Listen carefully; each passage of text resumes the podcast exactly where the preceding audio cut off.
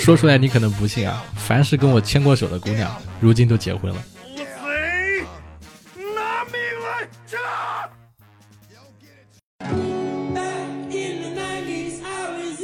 ！Hello Hello，各位活出八师傅的听众朋友们，你们好，我是八师傅八匹马啊。今天这期节目呀，又跟大家见面了。提前想要跟大家说一声新春快乐啊！在这个二月八号之前，你们应该都不会看到我更新了，因为这是咱们今年的最后一期节目。那么为什么中间间隔了这么长的时间不更新呢？说来话长，因为我啊、老毛病又犯了，肾结石啊，这个疼的我是哭天喊地啊，然后这个呃疼在沙发上面是辗转难眠，特别特别的难受。我其实每年都会在一月份左右，就是就是会有一颗石头从身上排下来，然后非常非常的疼。然后这种疼法不知道怎么跟大家形容吧，就是可能很多人熟悉这个病的人都会觉得，啊，就是多喝水呀，跳一跳呀，多运动呀就好了。其实不是的，它的这种疼痛感就是一种绞痛的感觉。哪怕是比如说我现在在跟大家录节目的这个时候，其实我怎么跟你们形容呢？就是我其实很想每一次都上来录这个节目，但是每一次都是坐不住。就是你站着、走路、跑、跳，这个痛是可以忍的。现在，但是你一旦坐下来，你就坐不住，坐个五分钟到十分钟就受不了了。所以一直是在吃药，然后啊一直在坚持，直到这一个礼拜开始，慢慢的啊稍微有了一点好转，能感受到那个石头已经沿着我的这个身体的那个路线往下一点点的在移动，马上就要排出来了。那么在这个时候一看啊，咱们马上都要过年了，大家都要放假了，我不能不更新啊，所以就还是要跟大家来一起更新这个节目。那么说到今天这期啊，我们还是要来聊一聊一个有趣的话题，就是上面写的，就是关于这个情侣吵架的一份报告。因为活捉八师傅这个节目呀，是关注少女心感兴趣的各种热点话题，对吧？同时还要陪你看书、看报、看电影。那么今天我们就来一起来看一个报告，这个报告呢，跟大家一起来分享，希望大家喜欢。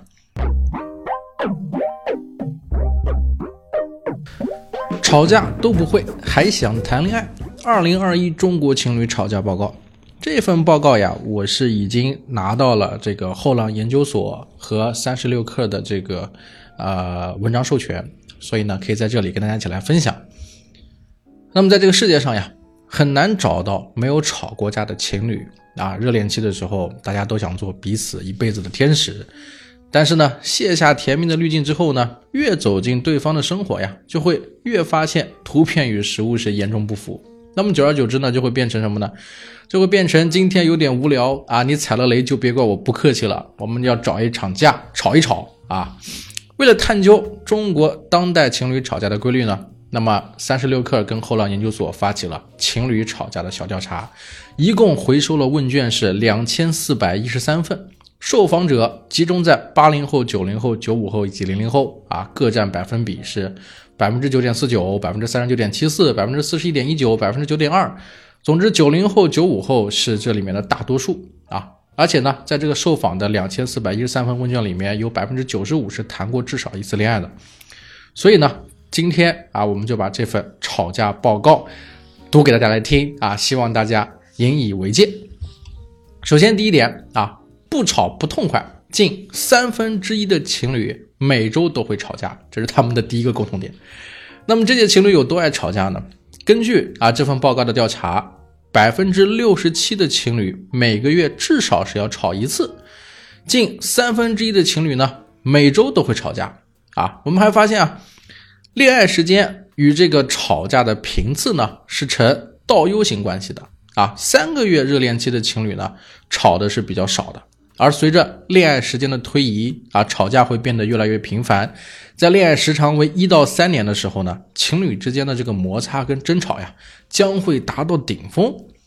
而且呢，每个月平均他们到底能吵几次架呀？这个表我可以给大家看一下，就是三个月内大概是每个月吵两次，三到六个月每个月是二点五次到三次，六个月到一年是三次，一到三年是每个月三到五次，三到五年是二点五次，五到十年是两次，就是这是一个倒 U 型的一个状态，就像一个抛物线一样，就是这个时长跟吵架的一个规律。那么两个彼此独立的个体啊，因为爱走到了一起，但是呢，爱并不能解决交往中所有的问题，难免呢也会有分歧、摩擦以及争吵，这个就是再正常不过的事情了。通过这里面这个表格，我们就能看到。那么第二个共同点啊，这些情侣是有一个共同点，叫做家丑不外扬啊，有六成的情侣两个人独处的时候才会去吵架。那么在这种交火地点的选择上，他们呢是比较克制的啊，或者说是比较在意面子的啊。六成情侣他们在独处的时候吵，但是呢，也有三成的情侣是会在公共场合吵架的啊。他们吵架最爱说的一句话是：“等我回去再跟你算账。”那么对于两千年时代的情侣来说呢，通讯工具是促进了沟通了，但是呀，也埋下了矛盾的隐患。不少的情侣都表示会在微信、电话中吵架，也有些情侣呢会选择在钉钉、飞书上吵架，这个还是很很难见到的。那么第三个我们要说的就是所谓的吵架的导火索到底是什么？那么很多人都说是跟前任有关系，以及偷用了某些交友软件。啊，就像你永远不知道啊，明天的基金是红还是绿一样，你也永远无法得知啊，情侣下一次会因为什么吵架。那么我们通过这一份的调查里面呢，发现了很多情侣吵架的奇葩理由啊，可以读一个给大家听听。啊，有位叫米狗的人说啊，因为一个猕猴桃应该削皮还是对半切的问题而吵架。啊，然后有一个叫做思思的网友说，他说的是。我说我今天换了新睡衣，很性感，他就只发了一个瑟瑟的表情，但却没让我发照片，于是我们吵了起来。还有一位朋友说呀，他非要拉着我和他的前任吃饭，你说他是不是有问题？我不去，然后就吵起来了，再接着就打起来了，最后我赢了，饭当然也没吃成。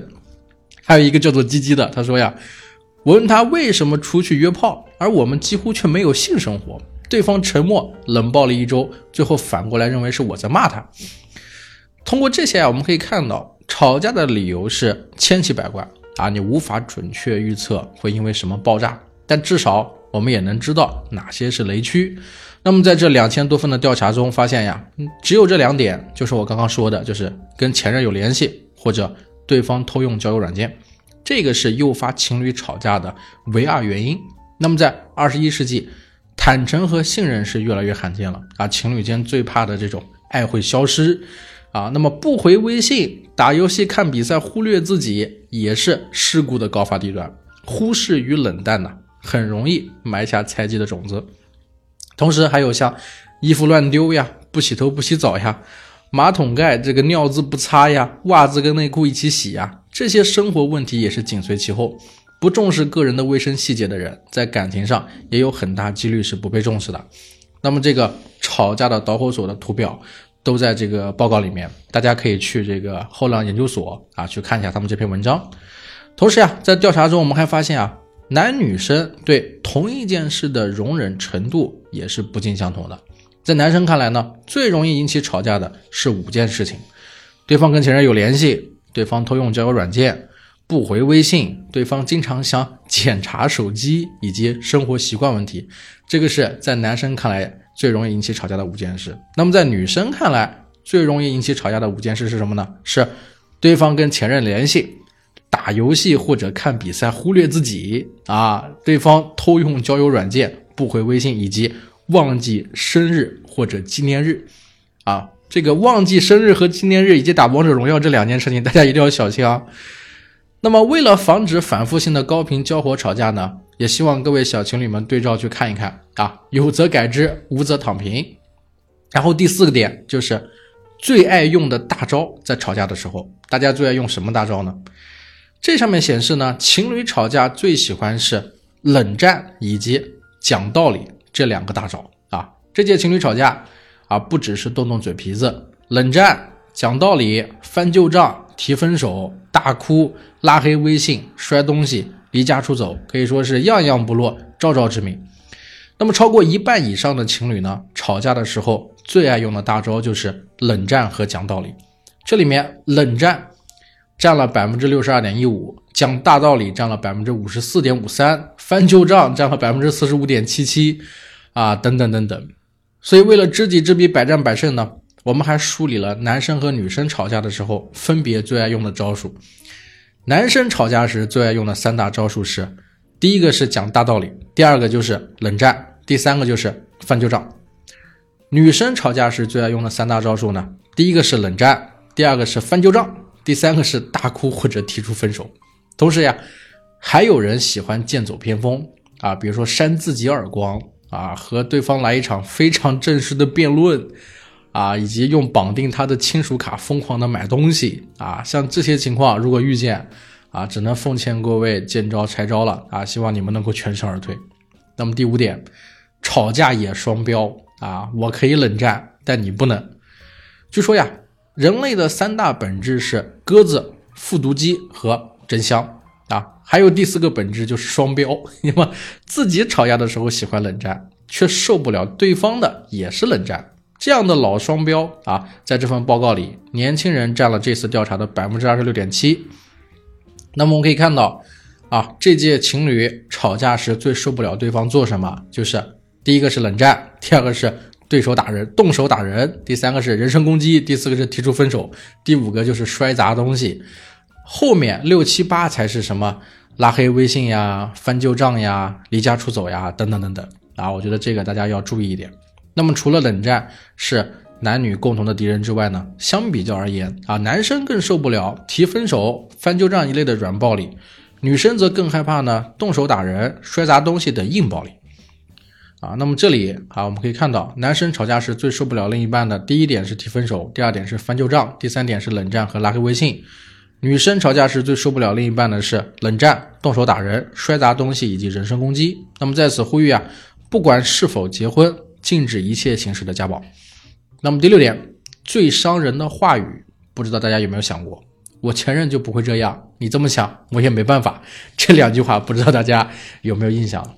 那么吵架并不可怕啊，可怕的是毫不克制的语言攻击，这不仅会让矛盾进一步升级，甚至可能让关系呢变得无法挽回。那么对于男生来说呀，吵架时提及前任永远是最最伤人的啊，尤其在意被拿来和别人家的男朋友做对比，而且他们还害怕对方摆出无所谓的态度，比如说像什么随便吧，算了，就这样吧，对他们来说呀。与其丧气的说算了，还不如痛痛快快的吵一架。这个表格里面啊，吵架时最让男生受伤的话，top 五，大家可以听一下。第一个就是我前任就不会这样，各位女生要拿起这个来保护自己啊！你就对你的另一半说，我前任就不会这样，保准对方气死。第二个是算了，就这样吧。第三个是随便吧，啊，这种很敷衍的状态，这个男性也受不了。第四个是看看别人家男朋友呵呵，看看别人家女朋友。第五个是你要这么想，我也没有办法。哇，这几句简直是金句，好吧？那么到了女生这里呀，不耐烦显然是更要命的啊！烦人有病没完没了，这些也许只是一时的气话，但是要知道，有些话一旦出口就无法收回了。所以吵架时不经意的一句气话，可能会让他们难过很久。所以下面这个表格，吵架时最让女生受伤的话。各位男生听好了，第一个是你要这么想，我也没有办法啊。第二个是你是不是有病啊？各位男生千万不要对你的另一半说你是不是有病啊。然后 top 三是我前任就不会这样，top 四是你烦不烦，top 五是你有完没完。各位切记，各位男生切记，千万不要说这些话。好，我们来看第七点，吵架讲道理啊。无理取闹不可取，吵架就该讲道理。那么正常情况下，大多数人吵架都是这样：公说公有理，婆说婆有理，得理不饶人，没理搅三分。但是有时呀，讲道理反而会点燃火药桶啊！我们可以看看这有几个朋友分享。一个朋友叫乔胖，他说呀，有一次我们开车旅行，因为选择了一条新路，走到一半发现路封了。我当时很烦躁，就吐槽了两句，结果他居然试图跟我讲道理，跟我讲守规矩的重要性，火药桶理所应当的就炸了。这个应该是一位这个女同学，好吧？然后有个叫丫丫的说，最终分手那次吵架，其实我只是讲了他不想面对的道理。我认真的觉得我没有在吵，但是他把我从所有社交账号一并拉黑，没有解释。啊，所以情侣之间的吵架到底该不该讲道理？有这么一位女士呢，也是这么说的：我吵架生气了还跟我讲道理，希望把我说服，谁在气头上听得了道理呢？不能先哄我吗？啊，还有一位男生是说呀，吵架的时候最烦他说你在跟我讲道理啊，怎么说呢？我感觉很混乱现在。那么在我们这个调查里面呢，七成的人觉得呀。无理取闹不可取，吵架就应该讲道理。也有一成的卑微人士表示不敢表态。这个图里面就是男生觉得啊，情侣在这个吵架的过程中是应该讲道理的，百分之七十二的男性觉得。那么在女生里面，百分之七十四的人也觉得啊，应该讲道理。这个是图表里发生的事情啊，跟我们刚刚收到的消息反而是相反的。所以啊，在这里面有意思的是呢，在认为吵架。不该讲道理的群体中，女生明显多于男生；而不敢表态的群体中，男生明显多于女生。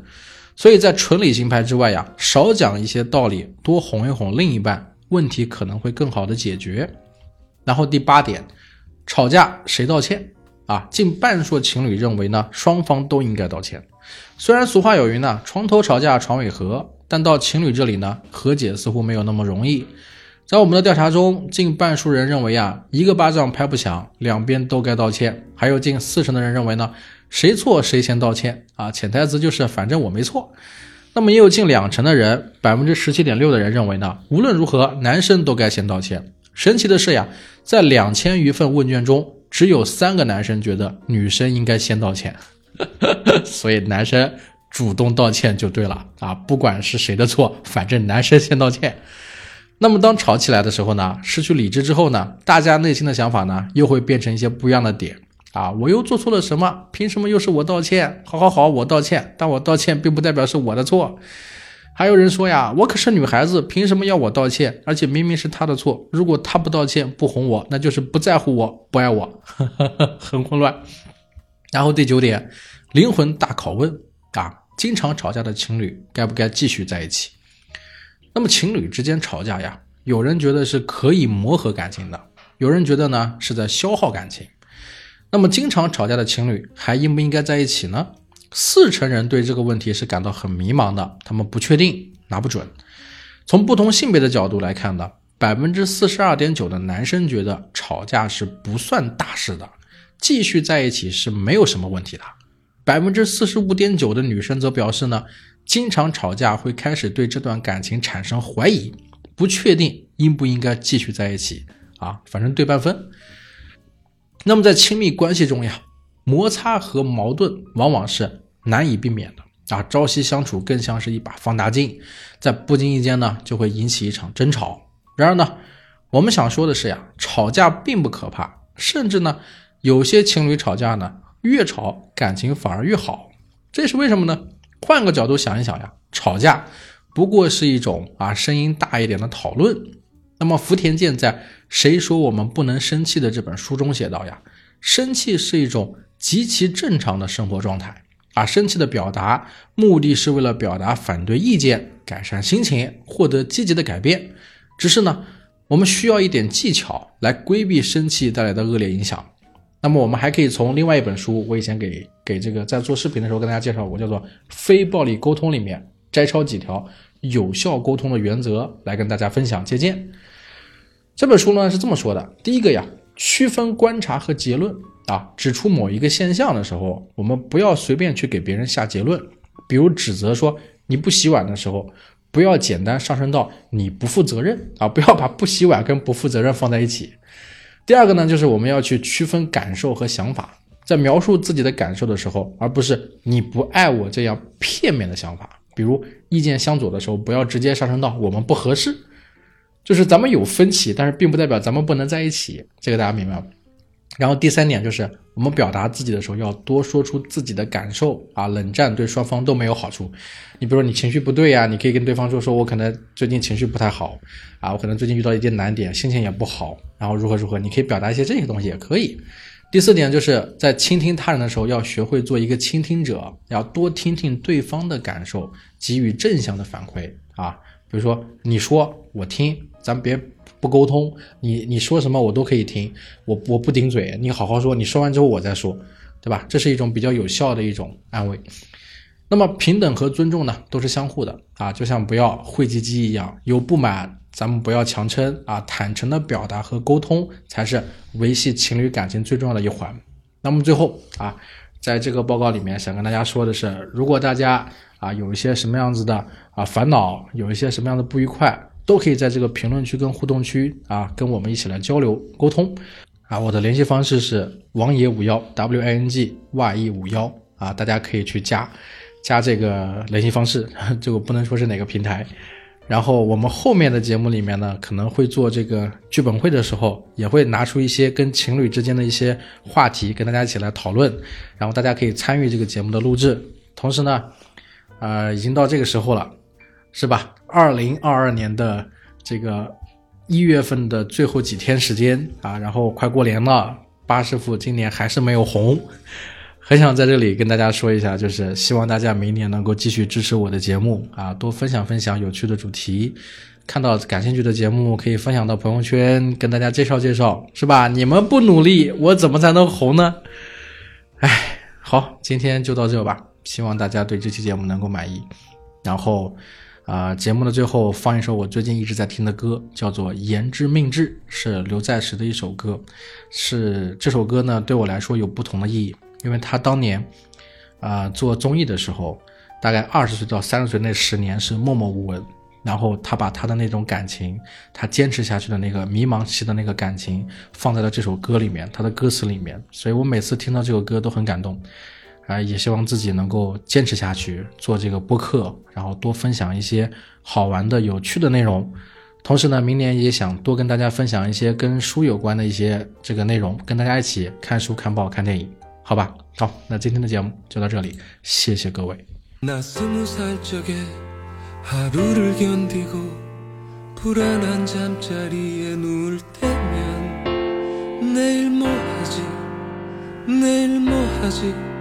걱정을 했지.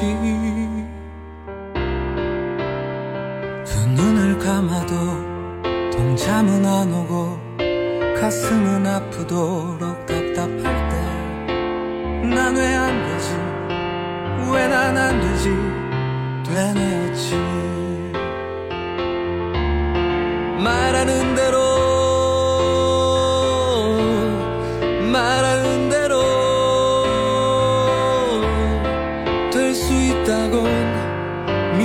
않았지. 믿을 수 없었지. 맘먹은 대로 생각한 대로. 할 수 있단 건 거짓말 같았지. 고개를 쳤지. 그러던 어느 날 내 맘에 찾아온 작지만 놀라운 깨달음이 내일 뭘 할지 내일 뭘 할지 꿈꾸게 했지